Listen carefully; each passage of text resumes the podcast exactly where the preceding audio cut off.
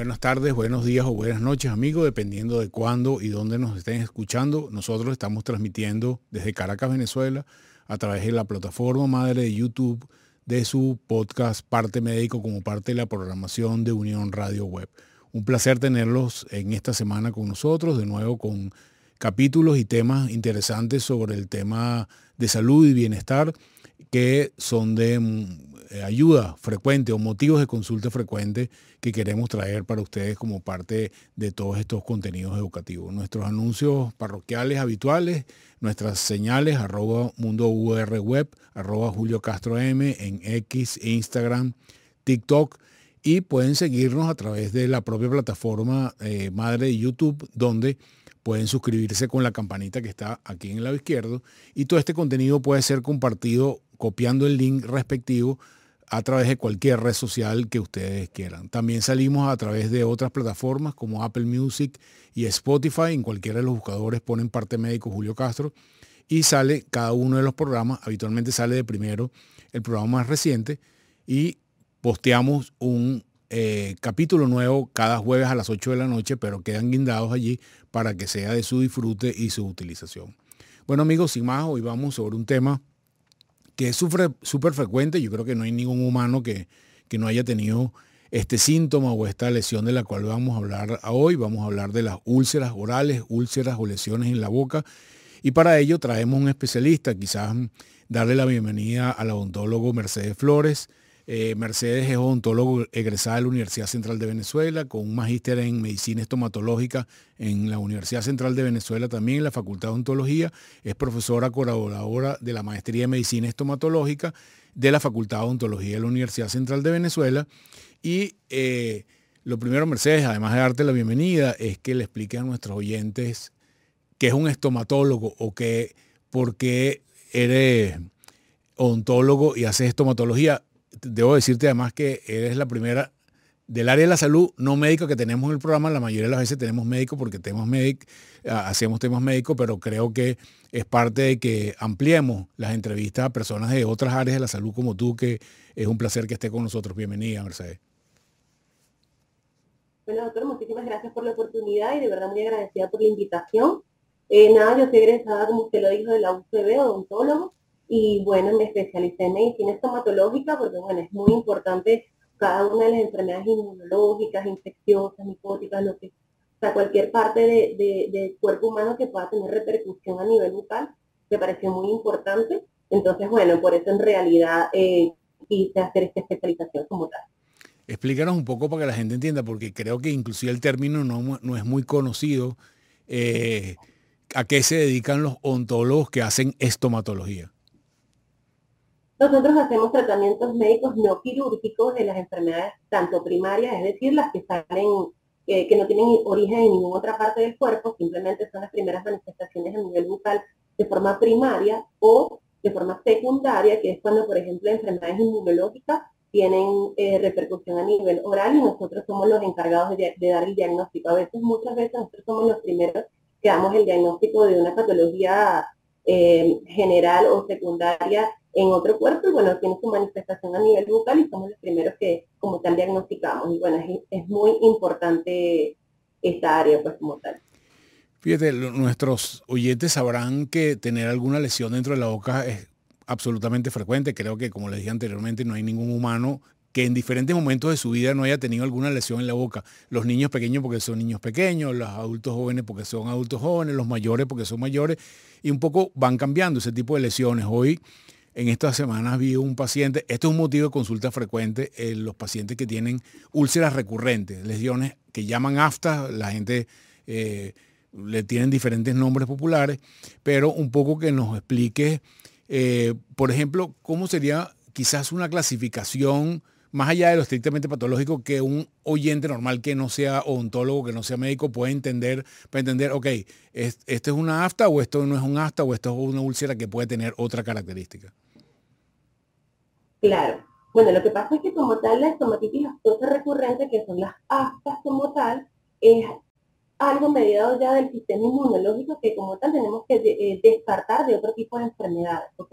El afta como tal es, una, una lesión ulcerativa que sale en boca, puede ser única, puede ser múltiple y puede ser desencadenante de muchas enfermedades. por eso es que sale de una enfermedad multifactorial, porque puede ser desencadenante de muchas otras eh, enfermedades eh, generales en el cuerpo humano. ¿Cómo, cómo es la... importante como tal descartar, hacer exámenes y vemos para poder dar el, diagnóstico como tal al paciente. Explicar a la gente un poco eh, cómo se produce una úlcera en la mucosa de la boca, que la gente, cuando le hablamos de úlcera quizás no entiende qué específicamente, pero en términos relativamente simples, ¿qué es una úlcera en la boca? Ok, bueno, cuando el paciente comienza a presentar la sintomatología de la úlcera, eh, aproximadamente 24 horas o 48 horas antes comienza a presentar una sensación de ardor o picor en la boca. ¿Ok? Entonces ya el paciente se siente como extraño, como que, bueno, doctora, me, me, pica mucho la boca, me arde mucho la boca, y cuando menos creemos, sale la lesión ulcerativa, que fácilmente puede, es como una llaguita en, la mano, algo sencillo que pudiéramos decir, pero en realidad es una lesión que puede ser redondita, puede ser ovalada, Em, es muy definida, eh, tiene un alito bastante rojo, está, está circunscrita por un halo bastante rojo, es una superficie limpia, idéntico a una ampollita que puede salir en, la mano fácilmente. Pero, claro, en cavidad oral duele mucho y es muy autolimitante. Entonces, bueno, esas serían como las primeras manifestaciones que tendría el paciente cuando le va a salir una úlcera. ¿Cuáles serían como las claves que una persona debe tener en cuenta para decir, ok, esto me, me salió una úlcera en un momento de mi vida, eh, o es, mira, esto es algo que requiere que tengo que ir a, un odontólogo, o tengo que ir a un médico, o tengo que ir a alguien. O sea, ¿qué, ¿cuáles son esas claves eh, por ejemplo, si es recurrencia, no recurrencia, los tamaños, el color, etcétera, que le diga, mira, esto es algo que se vaya más allá de que me quemé con una empanada, por ejemplo, que puede producir efectivamente una úlcera, que me quemé con una empanada que está demasiado caliente o con un café que me tomé que está demasiado caliente y produjo una lesión, a algo que puede significar una enfermedad. Mire, lo que pasa es que, claro, eh, puede ser que le salió una úlcera al paciente porque se traumatizó ya sea mordiéndose, ya sea porque tenga algún tipo de restauración defectuosa en boca, algo filoso que hace que haya un traumatismo y pasó eso. O como fácilmente usted lo está diciendo, algo eh, físico, químico, que bueno, me tomé un café muy caliente, ay, me, quemó la boca y me salió. ¿Qué pasa cuando las cosas son muy recurrentes o por lo menos el paciente tiene, está comenzando a bajar de peso, el paciente presenta fiebre, ese, estado anímico está un poco bajo, bueno, es importante que acuda como tal al, especialista para poder hacer los, estudios pertinentes porque hay que comenzar a, descartar cualquier otro tipo de, factor desencadenante que pueda estar generando las ultras en boca.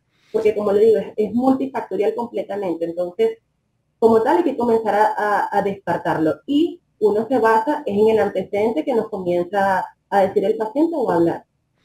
Ok, un poco la siguiente pregunta sería cómo es el algoritmo, porque esto inclusive tenemos un, importante número de seguidores que, son médicos también, o que son personal de salud, que inclusive eh, que debo reconocer que es una patología que los médicos nos sentimos un poco fuera de lugar, ¿qué, qué hacemos con esto? ¿Qué mandamos y tal? Pero desde el punto de vista diagnóstico, ¿cómo orientarías tú esa parte diagnóstica para tratar de identificar, ya, ya nos dijiste anteriormente que puede estar relacionado con una serie de enfermedades, qué eh, tipo de exámenes o cuál es el protocolo que ustedes recomendarían para estudiar este, a estos pacientes eh, para tratar de llegar al final del diagnóstico en la medida que sea posible?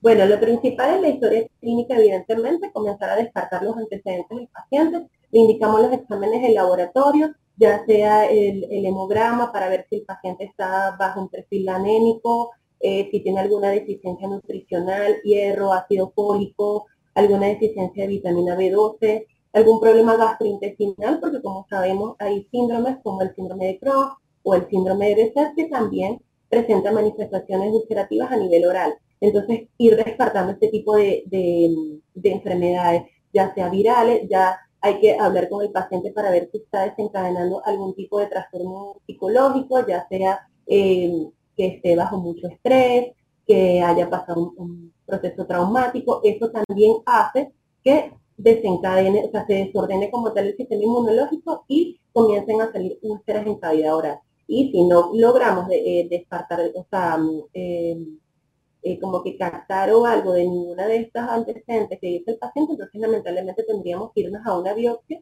para ver cuál en realidad es el motivo de su, de su. Tener su diagnóstico definitivo mediante la, la biopsia. Y una pregunta, una, algo que frecuentemente nos dicen los pacientes es eh, que notan que puede haber alguna relación entre alimentos y la aparición de, de, de enfermedad, sobre todo aftas orales recurrentes. Porque bueno, a todo el mundo en algún momento por alguna u otra razón te dio fiebre y tal, pero el hecho de que sea, mire, me está saliendo cada mes, me está y pasó una semana con las úlceras, la vida se le hace un, poco miserable. Entonces, ¿hay algún factor de riesgo en términos de la alimentación que uno puede identificar que puede estar relacionado eh, con el tema de las aftas orales recurrentes? Sí, claro, este, sobre todo carbohidratos, o sea, porque hay pacientes que son, por ejemplo, alérgicos al gluten. Entonces tendríamos que em, eh, descartar alguna enfermedad celíaca, por ejemplo, que también eh, tiene manifestación bucal a través de las úlceras. Entonces, por lo menos de alimentación sí puede influir. También pueden influir los tipos de fármacos en que esté el paciente consumiendo. Eso también puede ser repercusión a nivel oral. Entonces, como le digo, hay que ir, primero nos vamos al hemograma, después, bueno, descartamos una anemia, vamos entonces a la parte de, déficit nutricional y así vamos descartando poco a poco cualquier tipo de factor hasta que lleguemos a, lo que en realidad está desencadenando. ¿Por qué? ¿Cuál es la causa que está desencadenando en el paciente este tipo de uso? El hecho de que, por ejemplo, algunos estilos de vida que son ahora comunes, por ejemplo, el uso de eh, bebidas energizantes, cítricos, por ejemplo, eh, picantes, eh, bebidas, alimentos que tienen, que tienen sustancias que son particularmente irritantes de la mucosa oral, pueden tener alguna relación causa-efecto con la aparición de las úlceras sí, recurrentes. Se exacerba, se exacerba incluso el, el, problema. Hay pacientes que cuando evidentemente lo, lo consumen no lo toleran o, o no, no, no, soportan el, el ardor o, o, lo que puede generar este tipo de bebidas, o por ejemplo el picante, totalmente descartado, incluso cuando están las lesiones ya presentes, porque el paciente no tolera para nada este tipo de, de, de líquidos, y lo que hace más bien es eh, comenzar a, disminuir pues como tal su, su, consumo, su habla, porque bueno, evidentemente son muy autolimitantes y muy dolorosas. Y como esto lo exacerba, claro que evidentemente no hay que descartarlo completamente. Mercedes, otra pregunta es, ¿qué síntomas o signos que la gente nota en su boca, que aunque no sean de aftas recurrentes, son signos claros de que la persona tiene que buscar un odontólogo, estomatólogo, eh, porque puede ser otra patología grave, inclusive como enfermedad maligna, ¿no? ¿Qué, ¿Qué cosa tú dices? Mira, cuando usted tenga esto, no importa el tiempo que pase, lo que sea, usted tiene que ir rápidamente a evaluarse. Claro, el paciente puede presentar, eh, este, por ejemplo, puede presentar un picor o ardor bucal y puede estar al frente de un, de una, de un síndrome de boca ardiente, por ejemplo. El paciente puede presentar eh, lesiones muy rojas que puede decir, no, eso es una ulcerita que me salió, no, puede estar es frente a un, trastorno potencialmente maligno, puede estar frente a una displasia, o sea, siempre lo ideal es que si el paciente se está viendo algo extraño en boca, le molesta, le pica o está muy autolimitado en la zona, lo ideal sería que asistiera con su médico estomatólogo o bueno, por lo menos con un odontólogo de confianza y después que como tal el, el, el odontólogo lo remita para por lo menos descartar que el paciente ya no sea que tenga una afta, una úlcera, puede ser que tenga otra cosa, y bueno, pues descartar a tiempo. Sobre todo aquellas úlceras que no cicatrizan después de los 15 días. Las úlceras que no cicatrizan después de los 15 días, bueno, lamentablemente hay que hacer toma de biopsias porque podemos estar al frente de un, trastorno potencialmente maligno. Entonces, por lo tanto, o sea, no se puede descartar ningún tipo de, de, cambio, sintomatología o algo que esté recibiendo el paciente. Es importante referir pues, y asistir, en tal caso, al odontólogo o médico estomatólogo. Fíjate, creo que uno de los áreas donde la gente utiliza más cosas folclóricas como remedio es en el área de las lesiones bucales. Digamos, aquí pudiéramos estar hablando dos horas de eso, pero quizás que tú nos dejes una conclusión, porque la gente usa desde miel de bórax hasta cosas eh, recomendadas de otros países. Limón, sal, bicarbonato. Exacto. Pero, ¿cuál sería tu recomendación en relación genérica a eso? Obviamente, nunca en esto hablamos de medicamentos específicos. Cuando los nombramos, pues le recomendamos que su especialista sea quien se lo recomiende. Pero, ¿cuál sería como tu recomendación en general a utilización tópica en cuando tienes estas lesiones?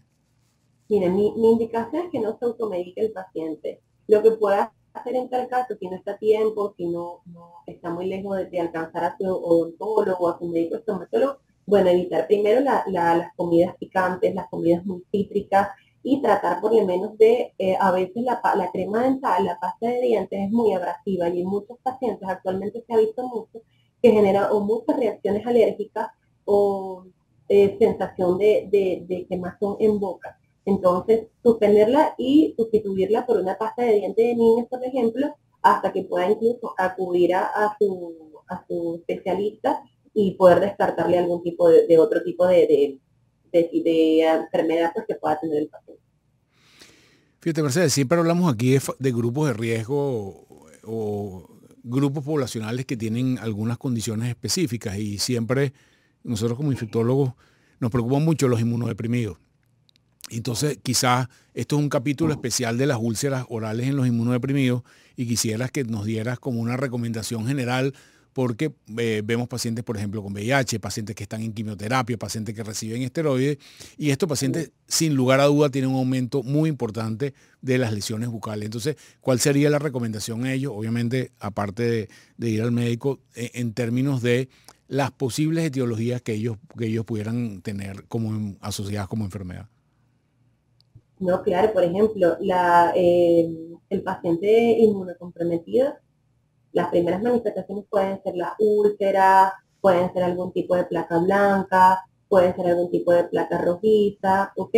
Evidentemente, el paciente inmunológico es muy, yo, yo, siempre le digo a mis pacientes y tengo muchos que son inmunocomprometidos, ustedes son consentidos para mí porque hay que estar mega pendientes de cualquier tipo de manifestación bucal que ustedes puedan tener porque claro, evidentemente no es lo mismo eh, manejar a un paciente que tenga su sistema inmunológico al pelo, bien chévere, a un paciente inmunocomprometido que te puede cambiar o puede presentar algún tipo de lesión. Bueno, hay que estar atentos y hay que, hay que revisarse. Hay que, hay que hacer el autoexamen en boca para estar pendiente de que no salga ningún tipo de lesión. Pues. Pero como tal es eso.